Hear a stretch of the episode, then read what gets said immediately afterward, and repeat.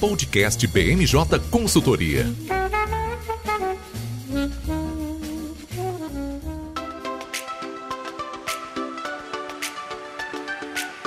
Olá, pessoal. Eu sou Fernanda César, consultora de legislativo, e estamos começando mais um BMJ Podcast. Como sempre, trouxemos um time de especialistas para comentar os temas mais relevantes da semana. Dessa vez, apesar dos dois jogos da seleção brasileira durante a semana, o mundo político não descansou. Até mesmo na quarta-feira, dia de feriado aqui em Brasília, observamos muita movimentação no nosso quadradinho. Então, por isso, Hoje vamos falar sobre a apresentação formal da PEC da transição, encaminhada pelo governo eleito, um momento difícil que o Partido Liberal atravessa após a resposta do TSE sobre a ação que questionava as urnas eletrônicas, e por fim, e não menos importante, as escolhas já realizadas pelo governador eleito Tarcísio de Freitas para compor seu governo em São Paulo. Comigo hoje, nossa consultora de análise política, Raquel Alves. Tudo bem, Raquel? Oi, Fernanda. Oi, todo mundo. É um prazer estar aqui de volta. Nossa coordenadora de jurídico, Gabriela Rosa. Tudo bem, Gabriel? Tudo bem, Fernanda. Bom estar aqui de volta para falar com você. E nosso coordenador de estados e municípios, Ariel Calmon, que é um estreante aqui com a gente. Tudo bem, Ariel? Olá, Fernanda. Olá, pessoal. É uma honra estar aqui. Muito obrigado. Bom, Raquel, vou começar logo já te puxando aqui para nossa conversa, porque eu quero começar a entender o que, que a gente vai enfrentar nas próximas quatro semanas que o legislativo vai continuar aí os trabalhos dessa legislatura. A gente sabe já que a, a PEC foi protocolada, né? Chegou aí com as assinaturas necessárias, até ultrapassou, né? Um pouquinho, chegou ali a última vez que eu conferi a 40 assinaturas, mas ainda tem muito debate pela frente, certo? Eu olhei aqui um pouco antes de começar a gravação, a gente está gravando no dia primeiro, e vi que já tem cerca de 18 emendas apresentadas para o texto, mas não vi nenhum relator oficializado, né? A gente já tem algum cenário para isso? Olha, Feira, o que a gente tem é uma expectativa de que o nome da, dos relatores, do relator no Senado, né, seja anunciado até amanhã, num cenário bom mas como a PEC só vai ser levada a voto na semana que vem, se o nome do relator também sair depois, não, não vai ser um grande problema.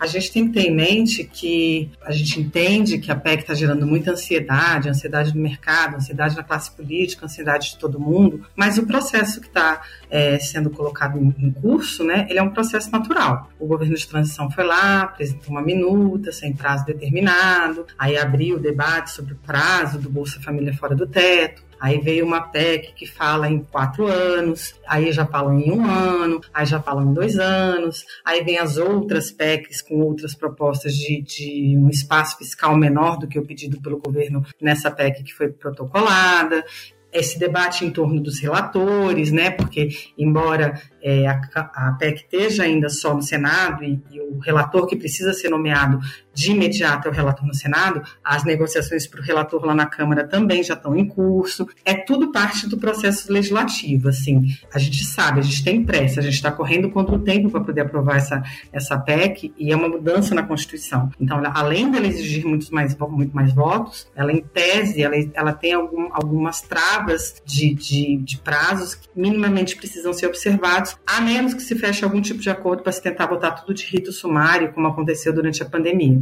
Mas está tudo sendo, o jogo está sendo jogado, é, não tem nenhuma grande novidade no sentido de, nossa, é, a articulação da transição está errando absolutamente com essa negociação, ou ah, o governo está completamente nas mãos de um ou de outro. É tudo parte do grande jogo político que é aprovar qualquer norma, nova lei, nova norma, nova é, emenda constitucional. Bom, eu acho que é, eu concordo com você, né? É um processo natural quando a gente envolve o legislativo, né? A negociação acontece sempre. Acho que o pessoal está estranhando porque durante o governo Bolsonaro as negociações aconteciam de uma forma diferente, né? Obviamente ele tinha ali um apoio concretizado e a gente está falando agora de um Congresso antigo votando uma, uma proposta que vai beneficiar aí somente um governo novo, né? Então é, é com certeza um, um, se estranha, né? Como uh, essa estrutura vai ser dada. Eu tomei a liberdade, Raquel, e fui dar uma olhada nas assinaturas da, da PEC e foi assim, só passear ali pelos partidos que,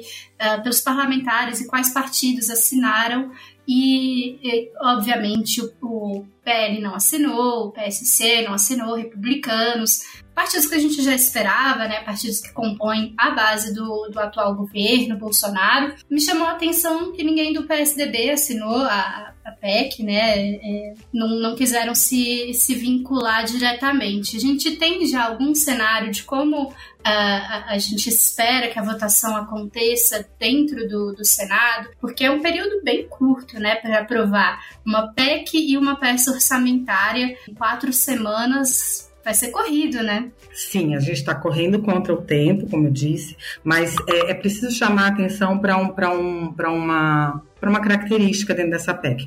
Como você bem observou, alguns partidos não assinaram né, a PEC da transição para ela é, ter o um número mínimo para poder tramitar. Mas vários sinais já foram dados para a coordenação da equipe de transição do presidente Lula de apoios é, ao conceito da PEC. Porque se a gente lembrar bem, a preservação dos 600 reais para o Bolsa Família, no caso ainda se chama Auxílio Brasil, ela foi uma promessa de campanha dos dois primeiros candidatos. Até os outros candidatos também falavam, né? Teve gente que falava até em mais, mas o fato é, os dois candidatos é, favoritos na disputa que se enfrentaram em segundo turno tinham essa promessa. Então, ela não é algo novo e é algo que chama um pouco nossa atenção quando qualquer partido ligado aos dois candidatos se posicione contra. Mas fato é que é, já foram feitas manifestações do PT, do PSB, do PDT, da Rede, do MDB, do PSD de dado, do Cidadania, do PSDB que não assinou a PEC e do União Brasil e do Progressistas a favor conceitualmente da preservação dos 600 reais para o Bolsa Família, ou seja, a favor da aprovação da PEC. A questão é que é preciso mais do que esses partidos é, é, apoiarem o conceito, é preciso definir os detalhes, né? Porque assim, se a gente somar todos esses partidos que se manifestaram favoráveis ao conceito da PEC, a gente tem 58 votos. Ah, então estamos salvos, temos como aprovar. Não, não funciona desse jeito. A gente que está acompanhando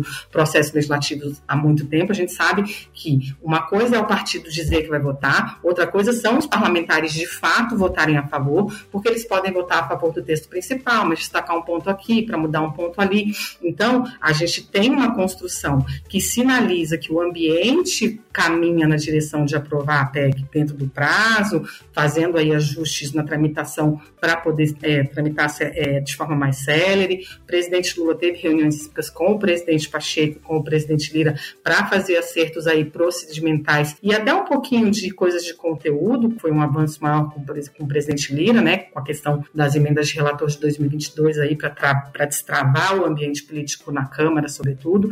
Então, assim, você já tem muitas manifestações, mas o que falta mesmo é definir o texto. E aí a gente volta para a sua primeira pergunta, que é a questão da relatoria. É, seria bom que esse relator saísse o quanto antes, porque afinal de contas é ele quem escreve o texto, né? E, e tudo que se, que se avizinha é que o presidente da CCJ, Davi Alcolumbre, quer a relatoria, o presidente Pacheco pressiona para que o relator seja o senador Alexandre Silveira, essa indefinição aí que impede a confirmação do nome do, do, do relator no Senado e futuramente na Câmara o nome que está aparecendo aí como cotado para esse relator é do, do, deputado Elmar Nascimento, que é um dos generais do, do, presidente Lira. O que que chama atenção nisso? Chama atenção de que a PEC da transição, que é para viabilizar a mais importante é, promessa de campanha do presidente eleito, ela vai ser provavelmente relatada por pessoas que não são do PT, pessoas que não são é, essencialmente, né, profundamente ligadas ao presidente eleito, mas que fazem parte de uma composição muito maior. Porque quando a gente fala da PEC da transição, a gente não está falando apenas da preservação dos 600 reais, a gente não está falando, a gente fala também, mas não só da liberação lá dos 105 bilhões, né, que hoje estão presos no teto, para realocar para outras áreas. A PEC da transição, por que, que ela está sendo chamada de PEC da transição? Porque, no fim das contas, essa PEC está é, tá sendo um instrumento de construção da governabilidade do presidente Lula nos, agora ainda na fase pré-posse, mas para a fase pós-posse, pós-trabalho mesmo, porque todos lembramos que o presidente Lula foi eleito sem uma base parlamentar sólida e forte majoritária. Então, toda essa negociação passa por, esse, por essa, por essa é, costura que está sendo feita, mas, assim, pelo menos no Senado, os sinais que já foram dados indicam uma tramitação que, uma vez construído o texto, fechado essa parte de detalhe, que provavelmente vai entrar uma coisa de uma das emendas é, do, do, PSDB, das outras emendas, das outras PECs, né, que foram propostas, ou mesmo das emendas, quando você fizer essa construção, aí você meio que destrava. Eu volto a dizer, gera muita ansiedade esse processo, parece que está travado, parece que não anda, mas a verdade é que no momento em que você consegue definir esses detalhes que são os detalhes, que são as coisas mais importantes da PEC, você consegue viabilizar a votação rápida, né? Porque, é, como eu falei, assim, veio uma, uma minuta sem prazo, veio uma proposta com quatro anos, falou-se um, agora já se fala em dois, e a possibilidade de, de deixar o Bolsa Família fora do teto por dois anos, ela abre outros cenários que não podem ser desconsiderados na negociação.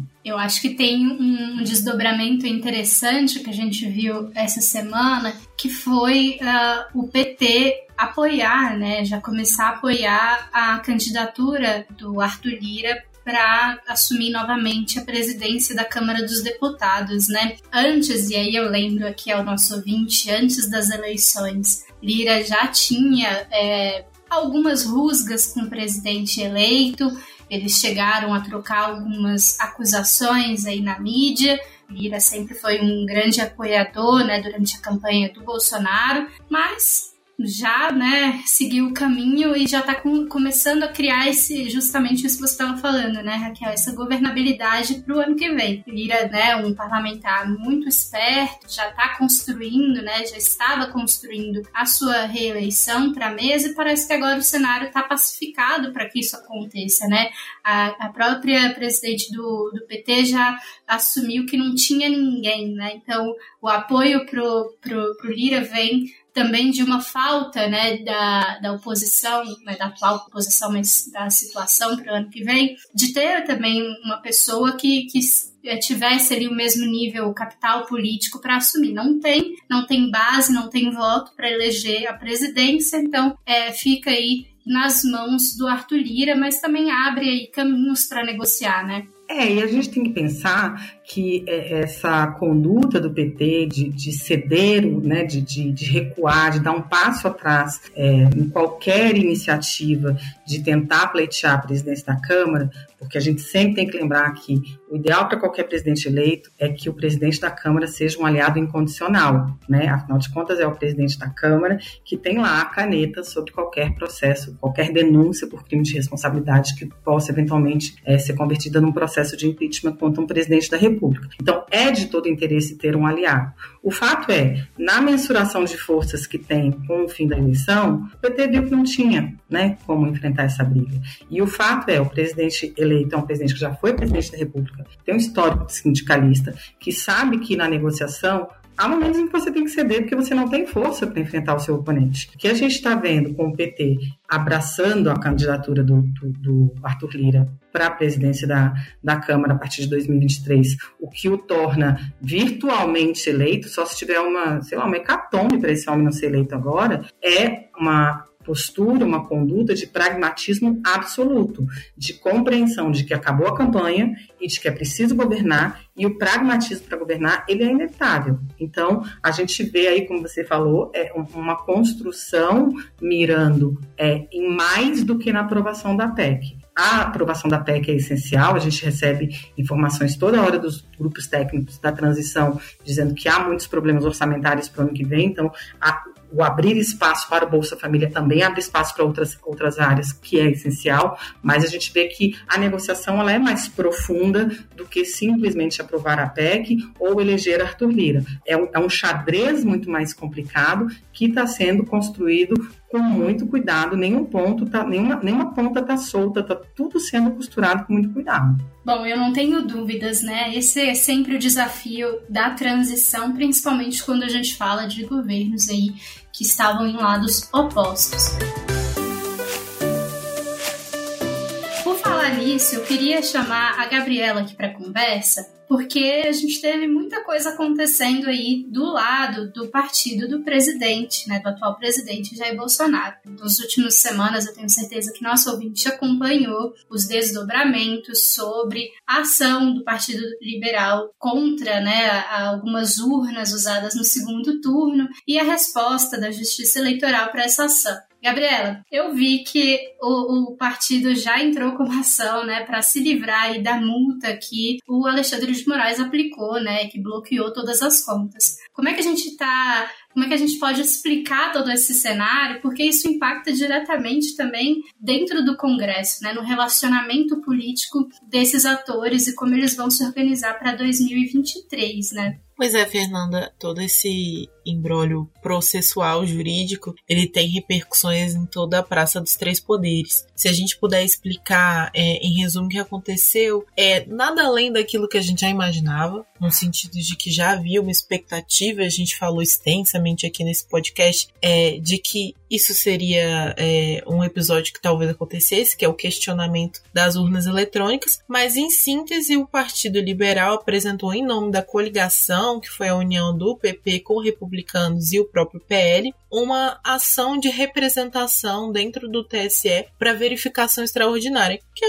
um instrumento processual que existe para dentro do bojo de uma corrida eleitoral você fazer uma verificação no processo eleitoral, se ele foi legítimo, se teve alguma falha, se precisa de alguma apuração que levaria uma investigação é, posterior e talvez uma anulação. O que foi alegado pelo, pela coligação na figura do PL é que uma série de urnas anteriores às adquiridas em 2020 tinham falhas no código de identificação e que isso acabava gerando uma dificuldade de individualização de cada urna. E elas seriam de alguma forma observadas de uma maneira agregada. Então, o que foi alegado pelo partido é que havia uma falha nessas urnas adquiridas no período anterior a 2020, precisamente em relação à identificação dessas urnas, de modo que essa, esses códigos não seriam possíveis de ser individualizados para cada um dos votantes. Então, você teria uma espécie de agregação desses votos e que eles não poderiam, inclusive, ser apurados depois fazer aquela auditoria, né, digamos assim.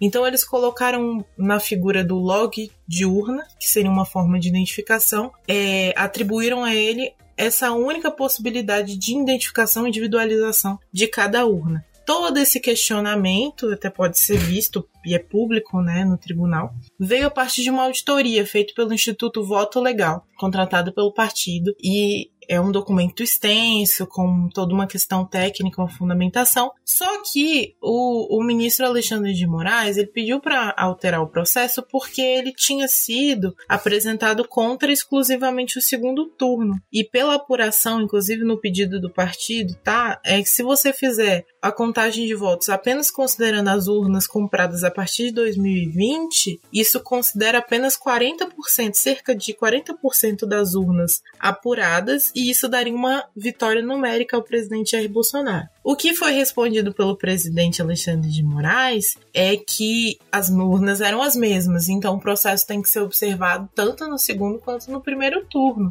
E isso geraria um cancelamento, se fosse o caso, de todo o pleito eleitoral, inclusive todos os eleitos, vários deputados, enfim. O partido respondeu que não seria possível, de fato, em 24 horas, não seria possível chamar todas as pessoas do processo eleitoral inteiro no Brasil para o, a discussão processual, mas não soube justificar de uma maneira a contento né, a não inclusão de todos os turnos. E aí recebeu essa resposta negativa do presidente do tribunal, decretando que o pedido não seria válido, os fundamentos que foram apresentados não foram suficientes para trazer a dúvida no processo eleitoral e que ele tinha sido formulado de forma é, de má fé e por isso a imposição da multa de 22 milhões, que apesar da coincidência tem a ver com o fato de que o valor da causa foi levantado em um bilhão, que seria o custo de todas as urnas questionadas multiplicadas, né, o valor delas multiplicado pela quantidade. E aí, 2% de um bilhão entrou em 22 milhões, então não foi uma a gente imagina que não tenha sido uma piada com o fato do número do presidente da República ter sido 22. Esse foi o quadro do que aconteceu. De lá até aqui, a única coisa que nós temos concreto é que o partido, o PP e os republicanos, pediram para ser tirados do polo da ação porque não foram consultados pelo PL para entrar com esse pedido, sequer foram informados e não têm concordância e acreditam que o processo eleitoral é legítimo e as urnas não têm questionamento. E é, até isso, é, a gente tem também informação de que o Partido Liberal recorreu da, da multa, porque, claro, né, uma multa de 22 milhões e acabou tendo o bloqueio de todas as contas do partido, não só é, aquelas vinculadas ao fundo eleitoral. Então o partido hoje está praticamente sem dinâmica financeira, né? Ele consegue se organizar. Isso também gerou um, um engessamento das ações do próprio partido a nível de outras atitudes que ele poderia ter politicamente, né? Mas a gente pode tratar esse ponto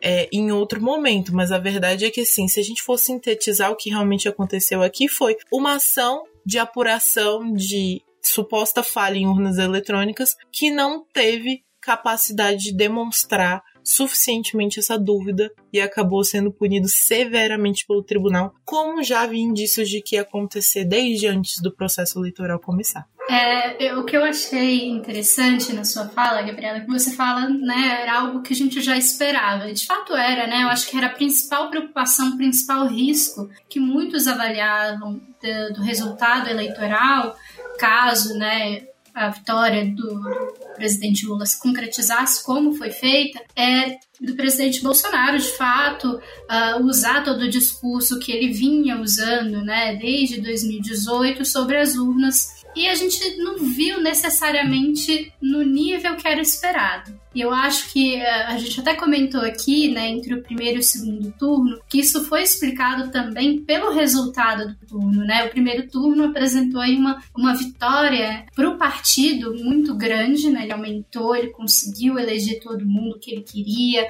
os ministros do governo foram eleitos para dentro do Congresso, muita gente conseguiu aí um, um, uma disputa muito bacana, né, para a próxima legislatura. Até mesmo mesmo quando a gente olha as pesquisas que foram né, questionadas depois, viraram o alvo depois do primeiro turno, a gente viu né, o, o presidente Bolsonaro ali pontuando mais né, na questão dos votos, então enfraqueceu um pouco do discurso, né? E aí no segundo turno também demorou para que é, essa uh, essa ação viesse de fato, porque o próprio presidente não se envolveu diretamente, né? Ele preferiu se manter recluso após o resultado, né? A gente tem visto ele muito recluso, sem usar as redes sociais que costumava usar, sem é, ser uma liderança dentro do partido, de fato, né, para fora. A gente obviamente não sabe o que, que acontece nas negociações internas do partido, mas para fora ele não tem sido essa pessoa que era o grande medo, né, que era o grande risco. E aí aconteceu o que todo mundo avaliava, porque o próprio Alexandre de Moraes já tinha deixado isso muito claro, né? Qualquer indagação do, da veracidade das urnas né, e da, das eleições seria respondida à altura. Né?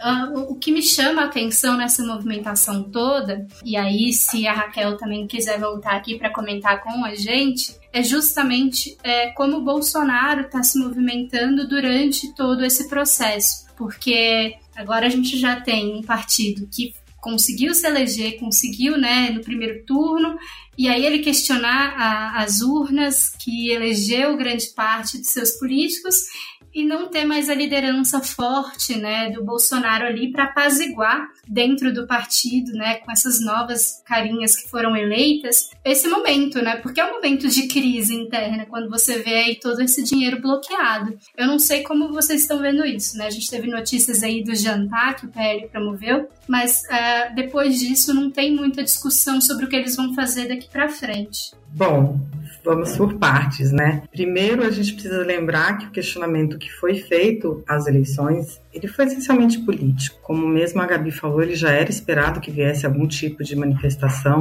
Ele serve para alimentar uma narrativa de questionamento do processo eleitoral que foi comandada pelo presidente Bolsonaro desde muito antes das eleições. Ele chamou é, o corpo diplomático para apresentar críticas ao nosso sistema eleitoral sem nenhuma prova. Né? Então, é, ele, ele, patrocinou uma ofensiva para tentar resgatar o voto impresso. Então, assim, é, que viria algum tipo de questionamento, a gente sabe que viria, né? Porque durante todo o processo eleitoral ele falou que ia aceitar o resultado desde que fossem eleições limpas, é, auditáveis, que, que, as Forças Armadas teriam que se manifestar, o relatório das Forças Armadas não apontou nada. Então, é um movimento político, né? Sobretudo porque, como derrotado, né? Você não vai conseguir êxito em cancelar as eleições, em provocar novas eleições, em mudar o resultado, mas você garante a ele como liderança de parcela expressiva do, do, do eleitorado. A vitória não foi uma vitória cachatante, a vitória do presidente Lula foi uma vitória apertada, mas foi uma vitória, mas você garante aí a preservação de um capital político. A questão toda aqui é o, o silêncio dele ao longo de todo esse tempo, a gente está gravando no dia 1 de dezembro, já são mais de 30 dias após as eleições, e, e, você não tem aí é, uma manifestação forte do presidente contra as manifestações que estão em portas de quartel, você não tem um, um, reconhecimento do resultado protocolar de passar a mão no telefone, ligar para o vencedor, desejar boa sorte, se posicionar como oposição, mas você já tem movimentos, como você falou, Fernando, do jantar do PL, onde você começa aí a alinhavar os primeiros movimentos dele como líder na oposição, que aparecem o quê? Primeiro, é uma movimentação do PL do Senado é, avisar que vai pedir a realização de uma audiência pública sobre a PEC da transição, que é uma tentativa pública e inequívoca de apenas atrapalhar, porque se o presidente Bolsonaro tivesse vencido, seria o presidente Bolsonaro que teria que estar é, é, propondo uma PEC de transição para ver espaço fiscal para os 600 reais, mas como perdeu, então a gente vai tentar atrapalhar com os instrumentos que a gente tem regimentais para tentar atrapalhar. É o primeiro movimento que você vê aí é, vindo é, desse jantar. E o outro movimento é uma movimentação clara para tentar é, ter um opositor para o Rodrigo Pacheco no Senado e tentar conquistar uma das casas legislativas. Ou seja, o questionamento não vai surtir os efeitos jurídicos eleitorais de cancelar e de mudar o resultado, mas é, ele é um dos elementos da narrativa, ele sempre vai dizer que perdeu porque as urnas tinham lá o log igual e não podiam ser né, é auditada, sei lá, até hoje não consigo entender, porque todo mundo diz que não tem problema o log ser o mesmo, mas o argumento do PL insistia nisso, mas é politicamente você tem esse elemento aí da narrativa do questionamento, mas você tem o, a vida política que anda e você já está se reposicionando aí, fazendo movimentos muito claros de como vai ser a, o comportamento da oposição eh, já nessa fase de transição e a partir de 2023. É, desse ponto que a Raquel colocou é muito importante, porque se a gente for observar, em suma, o que, que aconteceu aqui? Bolsonaro não soube navegar, não soube navegar politicamente avalanche, talvez, que ele não esperava receber, e essa avalanche acabou nem sendo tão expressiva assim como a Raquel colocou. Foi uma vitória apertada. É, mas ele não soube navegar politicamente em relação a isso. Dá para dizer que a, justifica a justificativa é muito mais antiga. O Bolsonaro e a personificação de um grupo mais à direita que ele representa não tinham uma base consolidada, uma base política consolidada. Falta articulação e faltava esse fundamento de construção de política de narrativa. Isso quer dizer que os apoiadores do Bolsonaro, sem a liderança presente dele, não sabem o que fazer. Não existe uma vinculação, um ideal ordenado na, em, em, volta do Bolsonaro. E isso acaba afetando muito os próximos passos das coisas. É só a gente observar o que, que seus apoiadores estão fazendo. A gente tem algumas, algumas emissoras, por exemplo, que falavam muito bem do Bolsonaro, foram até criticadas porque não só elogiavam o Bolsonaro, não criticavam ele. Essas emissoras, se você passar para ouvir o que, que elas têm falado depois que o Bolsonaro é, perdeu as eleições, elas ficaram sem pauta, porque quem pautava era eram as lives do presidente, eram os feitos do presidente, e a crítica era ao, ao governo, ao, ao, candidato Lula, que agora é um presidente eleito, então é, você não tem muita pauta para tratar em relação a isso. Então os grupos não tinham uma, uma base de temas para falar. Aí a gente tem os bloqueios, a gente tem as manifestações que acabam sendo pontos isolados. Não teve uma arregimentação ativa do presidente, enfim, como teria se houvesse uma dúvida legítima do processo eleitoral. E tudo isso nos faz observar porque teve antes uma analogia de como é que seria o processo eleitoral no Brasil, pensando em comparação com o processo nos Estados Unidos. Vejam como é diferente. No processo americano, o Partido Republicano, representado pela ala mais conservadora do presidente Trump, passou muito tempo construindo essa base dessa, digamos, maioria silenciosa. E essa maioria, é, essa maioria que, enfim, de alguma forma se colocou como movimento anti-vax, que foi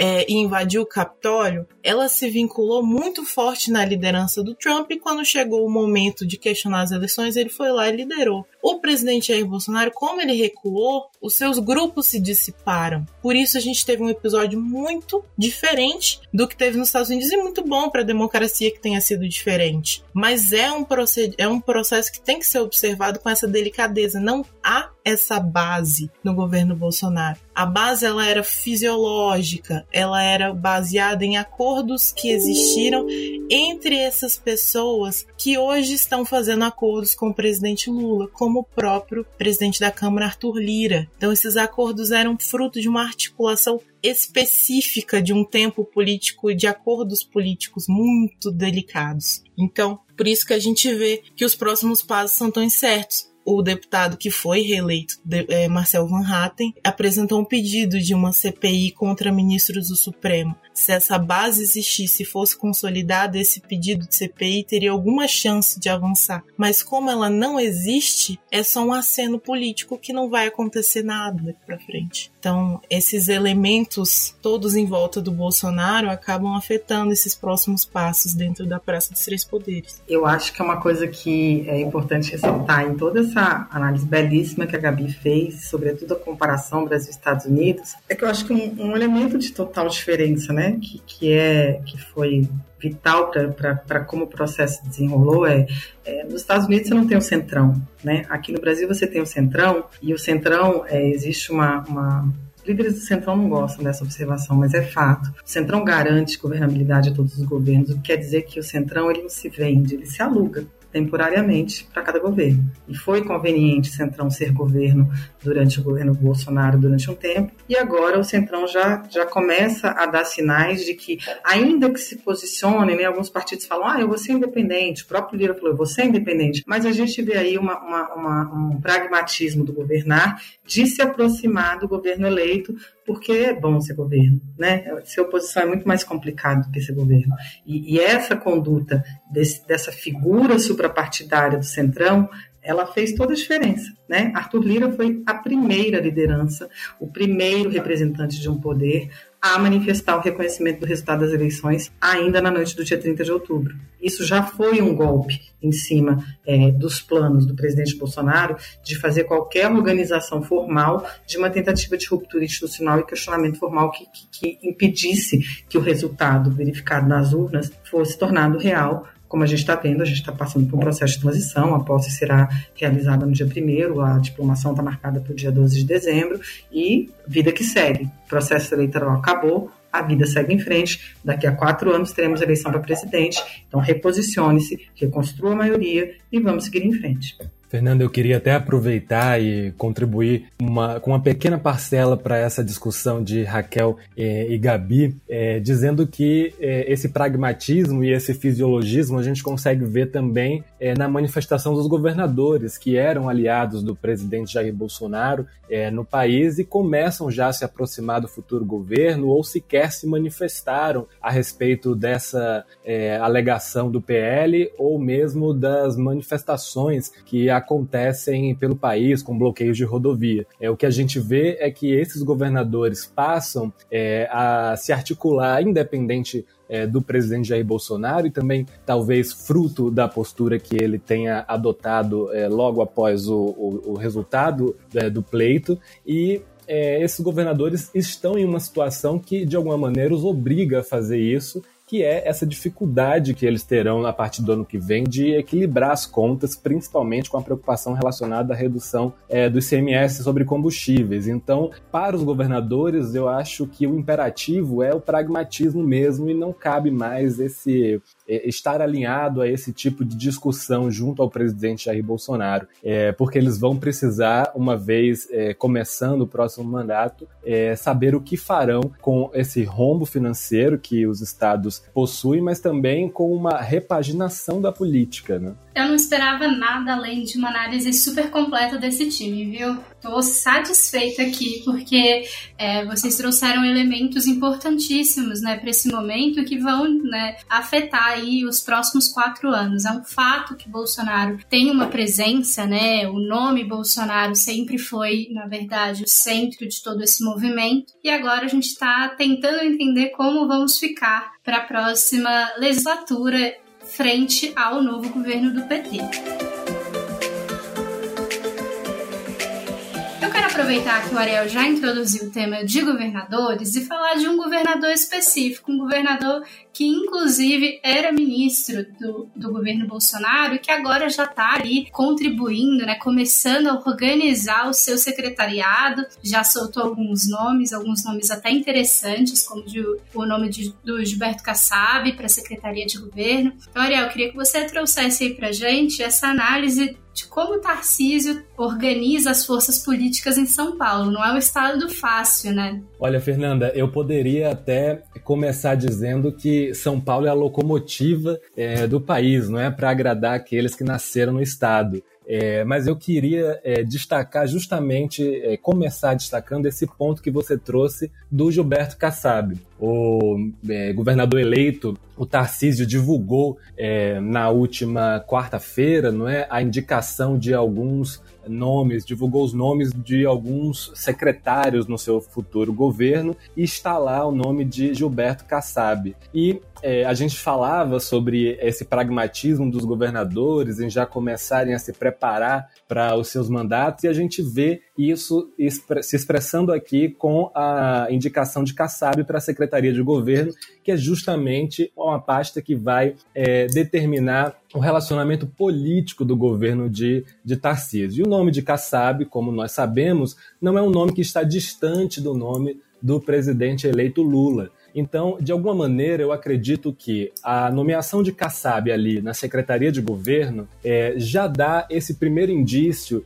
de que talvez o governo Tarcísio não seja tão bolsonarista ou sequer bolsonarista como é, nós acreditávamos algum tempo atrás. Ao contrário, aparentemente Tarcísio quer reforçar isso, principalmente para a iniciativa privada, ele quer montar um corpo técnico. E aí ele traz essa uma redefinição de técnico, até pelo que é, o presidente Jair Bolsonaro acabou fazendo com o termo, não é? E aí ele traz muitos, as, as, ele traz bastante as credenciais é, daqueles nomes que ele que ele indica. E o Gilberto Kassab, portanto, é essa materialização é, de, desse acordo, é, de alguma maneira, que virá com o governo federal, inevitavelmente. A gente costuma brincar, né, que o Kassab não entra em barco furado, né? Então isso já é um indicativo muito bom pro governo, né, de Tarcísio. É, mas o que me chama a atenção também é que não é um governo que começou, digamos, tão tranquilo, né? Porque a gente já está vendo algumas polêmicas ali no estado, né? Em especial o aumento, né, do teto lá em São Paulo, né, para alguns cargos, uh, ah, para o salário de alguns cargos, inclusive de governador. Né? Então o Tarcísio já vai entrar no cargo com um aumento de 50% no salário, não é só para ele, né? vamos fazer aqui esse adendo, é para uma série de cargos, vai ter um efeito cascata aí no Estado, mas já entra com essa polêmica de não, não ser exatamente o que era previsto ali quando você o elege. Mas um outro ponto que eu achei interessante é, na sua fala, você falando do, do setor privado, né? E, e, enquanto ele estava como ministro, era uma pauta que ele levou, né? Que ele trabalhou bem é, durante o governo Bolsonaro e me parece que ele já está uh, planejando como vão, vão ser essas questões dentro do governo de São Paulo, né? Não que uh, o Dória não tivesse feito essa parte, né? Inclusive abriu muitas portas para as pretensões que Tarcísio tem agora, mas eu já estou vendo ali um alinhamento muito forte na questão da privatização do Estado, né? Pois é, Fernando, e é bom que os ouvintes tenham essa dimensão de que é, a última transição de governos opositores é, que aconteceu no estado de São Paulo foi lá em 1994. Então, há 28 anos, o estado era governado pelo PSDB e isso traz um cenário que a gente vai descobrindo a cada dia é difícil que a gente consiga, é, a ciência política costuma usar a variável histórica, não é, para medir, é, fazer algumas predileções, mas aqui é difícil a gente é, fazer, é, imaginando, será que vai se alinhar a, a questão privatista que tinha o governo Dória que permanecerá desse governo de Garcia é, é, difícil porque é um cenário completamente novo. E, como você bem disse, o, o governador eleito chega agora para começar a transição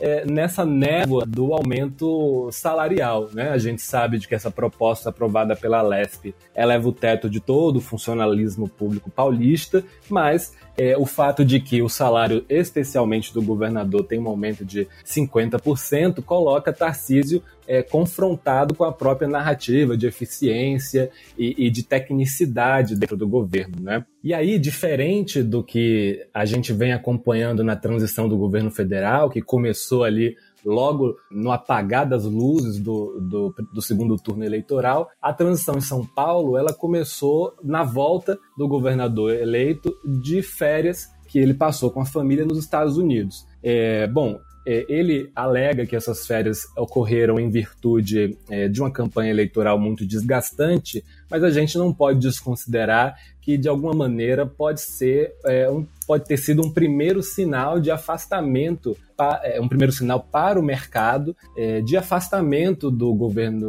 do futuro governador do estado de São Paulo é, das práticas ou das tentativas que o presidente Jair Bolsonaro e o grupo bolsonarista bolsonarista tentaria é, implicar dali dali em diante, não é? Então, quando a gente recebeu é, na última terça-feira, dia 22 de novembro, saíram 105 nomes que foram anunciados para compor essa é, equipe de transição de Tarcísio, não é? é já Tarcísio de volta a, ao Brasil, é, nós vimos uma distribuição em nove grupos, nove grupos temáticos: educação, gestão, segurança pública, saúde, nada muito fora do eixo, mas o que a gente pode destacar ali é uma fala é, recente de, de Tarcísio nesse processo de nomeação de futuros é, secretários para suas pastas, é, de que haverá uma pasta destinada ao relacionamento de parcerias público-privadas e de investimento. Então, duas coisas que a gente tem que levar em consideração. A primeira, por si só, a destinação de uma pasta, não é, de uma subpasta dentro de uma outra secretaria para cuidar de parcerias público-privadas, o indicativo de que quem no, é, estará à frente dessa pasta será um nome de confiança de Tarcísio. Há especulações de que seja alguém que participou do núcleo duro lá no Ministério da, Infra da Infraestrutura quando, quando ele era ministro. Independente é, é, de, do anúncio do nome, esse sinal é, é muito positivo. É, a iniciativa privada deve receber com algum êxtase essa notícia, na expectativa de que haja, portanto, uma destinação maior de recursos, e aí não só financeiros, mas de tempo para lidar com as diversas parcerias público-privadas que acontecem no estado de São Paulo, e aí não só para o estado de São Paulo, mas para todo o Brasil, como a, a gente sabe. Como eu sou uma pessoa que pensa muito no cenário nacional, acho que prestando atenção no que o Ariel falou, sobretudo em relação a essa questão da viagem, né, do, do Tarcísio logo depois da eleição, numa tentativa aí de se descolar um pouco é, desse selo bolsonarista, né, que no fim das contas o ajudou a ser eleito governador de São Paulo. Eu acho que a gente precisa pensar, quando a gente pensa, volta a pensar no cenário é, nacional e São Paulo, né, a, a tal locomotiva, governar São Paulo é praticamente governar um país sozinho, né? Eu acho que a gente tem que pensar em movimentos que são muito importantes do partido do, do, do, do Tarcísio, né, do Republicanos. A gente viu aí primeiro esse, esse ato individual dele de viajar para poder se deslocar, mas a gente viu dois movimentos muito importantes do Republicanos, que foi o primeiro foi esse descolamento da ação do PL, de questionar o resultado, porque afinal de contas não teria como ser, né, pensar num cenário, ah, vai cancelar só para presidente? Não, cancelar para tudo, e aí vai cancelar para tudo quando eles ganharam a joia da coroa, que é São Paulo, eles obviamente não apoiariam uma ofensiva para perder a grande conquista deles, que foi conquistar o governo de São Paulo. E um outro movimento importante que eu vejo foi quando o partido, né, a direção nacional do partido se posicionou como um partido independente é, no, a partir de 1 de janeiro. Nem vai ser base, nem vai ser oposição, e vai ser uma negociação pragmática em torno de propostas e de projetos. É, o Republicanos ele é um partido que, se a gente observa a história dele, ele tem um crescimento paulatino, é um partido que na política a gente brinca que não tem pressa, que faz planos grandes e toda essa movimentação em torno, sobretudo, de, de blindar o, o, o, o, Tarcísio, né? De nós não vamos ser ingratos porque não vamos fugir da, da, da, da aliança que nos ajudou a eleger o Tarcísio, mas nós também vamos ser independentes, não vamos negociar pauta, é, cada pauta de forma isolada, de forma a nos garantir uma postura mais, né, ali no caminho do meio. Por quê? Porque é um partido que tem planos que, que cada vez mais mais me parecem mais, mais claros né, para o futuro. É um partido muito ambicioso nesse sentido. A primeira preocupação agora nos parece quando, quando havia, porque assim, é preciso pensar que quando havia a, a, a, expectativa de vitória do presidente Bolsonaro, o Tarcísio era considerado uma aposta como sucessor do presidente Bolsonaro. E o presidente Bolsonaro não venceu, né? E obviamente que o presidente Bolsonaro se reposiciona politicamente para daqui a quatro anos, quem sabe, tentar novamente ser candidato à presidência da República. Então nós não estamos falando de um sucessor do Bolsonaro apoiado pelo Bolsonaro, como teria sido o caso se o Bolsonaro tivesse sido reeleito. Agora não. Agora a gente está falando de um candidato que potencialmente pode se posicionar como nome da direita em contraposição com o próprio Bolsonaro né? E os republicanos não querem entrar no conflito, mas essa possibilidade está ali no horizonte. Então, o que nos parece é que a grande preocupação agora é garantir um governo exemplar e uma reeleição lá em 2026 para só na frente se pensar em alçar voos maiores. Mas é um partido que merece ser observado com muito cuidado. Né? Eu, eu, particularmente, sempre observei, porque, é como eu falo, é um partido que não tem pressa, é um partido que pensa grande e pensa devagar, mas é, o desempenho de São Paulo, essa tecnicidade, essa preocupação em desenvolver um, um, um bom governo em São Paulo, ela é essencial para os planos dessa legenda, que tem que ser observada com mais atenção a partir de agora. Tem um outro nome é, que me chamou a atenção, Ariel, que foi divulgado aí nessa lista do Tarcísio, que é justamente do deputado Roberto de Lucena como secretário de turismo. Ele também foi secretário de turismo do Alckmin né, quando ele estava à frente da, do governo de São Paulo, também republicanos, né, também é, é, faz parte de todo esse movimento que a Raquel estava falando, mas também funciona, você mesmo estava uh, ah, comentando do Kassab, como uma ligação com o novo governo federal, né? Então a gente tem essas indicativas, apesar de termos é, já nomes como o do deputado Guilherme Derrite é, na segurança pública, a gente também tem nomes que fazem uma ligação direta com o novo governo e que podem facilitar também, porque a gente sabe são Paulo é sim é, esse estado aí grande, né? Uh, o Lucas iria concordar com você, Ariel, sobre ser a locomotiva da nação, mas é, apesar de tudo isso, é um estado que vai depender também né, do, do novo governo vai precisar manter bons relacionamentos com o PT. Fernanda, era justamente no nosso amigo Lucas que eu pensava quando me referia a São Paulo como a locomotiva. Mas olha só, é, esse ponto que você traz é muito interessante, porque o Roberto de Lucena, e aí, é, fazendo uma análise geral, né, de como eu penso que a gente vai precisar, é, com essas mudanças políticas que o Brasil viveu nessa eleição, repensar a análise daqui em diante, porque a gente vinha num cenário muito é, personalista mesmo, né? Onde as legendas não estavam importando mais. E agora o que a gente vê, e aí de mudanças tanto é, de forma abstrata, não é? De posturas, de falas, mas também mudanças significativas na legislação eleitoral que fazem com que a gente tenha esse novo cenário desenhado que é, faz com que é, o republicanos, como bem Raquel colocou, faça uma estratégia para governar São Paulo, porque ele sabe, o partido já calcula é, qual a dimensão que esse governo em São Paulo pode dar para a legenda, né? E aí, é, o nome do, do Roberto de Lucena, eu acredito que ele figura ali é, numa transição, porque se antes Tarcísio estava ali preocupado em atender a uma ala bolsonarista que é, o elegeu, que o ajudou a, a, a ganhar a eleição, e também preocupado em atender ali aos interesses de Gilberto Kassab, do PSD, que garantiria sua governabilidade em São Paulo e a sua boa interlocução com o governo federal, agora o nome eh, de Roberto de Lucena funciona como uma espécie de atende a republicanos, atende a bolsonaristas. É, Lucena é um parlamentar é, pastor da Igreja Brasil para Cristo, não é? E é, até o momento é o primeiro evangélico que ocupará um alto escalão do governo é, em São Paulo. E foi uma indicação direta do Partido Republicanos. Então, é, de alguma maneira, a gente pode imaginar que é exatamente isso que Raquel mencionou. Né? O Partido Republicano vai fazendo a sua estratégia é, para é, se consolidar aí no estado de São Paulo. É, esses pontos todos que o, que o Ariel colocou e também que a Raquel colocou, é, vem bem na linha que a gente tinha falado em outro momento desse podcast, que existe um vácuo né, de liderança desse grupo que representaria né, uma direita que estaria com uma necessidade de uma representação, enfim, uma disputa de espaços. E é muito simbólico essa figura de um possível herdeiro desse grupo vir de um partido ligado a esse, essa representação evangélica, né, que é um crescimento cada vez mais orgânico e mais consolidado na dinâmica da política brasileira, seja nacional e agora também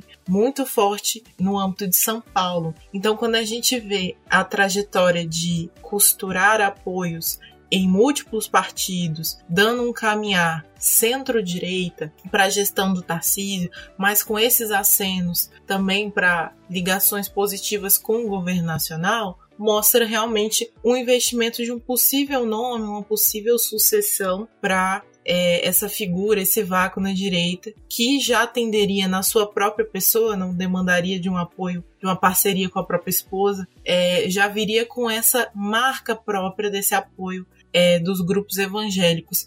Se, claro, a gente acaba de começar e o governo ainda nem começou, ainda vai começar. Então, dependendo do que acontecer, tudo pode rolar, né? Mas se as coisas se concretizarem de uma direção do Tarcísio apresentar uma gestão é, com parcimônia, como ele acabou fazendo na figura é, de líder da pasta da infraestrutura, tem muitas chances dele caminhar como esse sucessor. Lembrando que o próprio presidente Lula eleito não tem, ou mencionou que não teria a intenção de buscar reeleição e não tem hoje um sucessor claro. O que mostra que, dependendo do que acontecer nesse governo, existe sim uma possibilidade de daqui a quatro anos a gente ter uma disputa polarizada novamente, mas talvez com outras figuras e com um debate um pouco mais qualificado de organização de grupos em suas próprias bases. E aí a gente não vai ter um centro tão forte, mas talvez uma locação melhor dessas bases antagônicas se colocando no pleito eleitoral.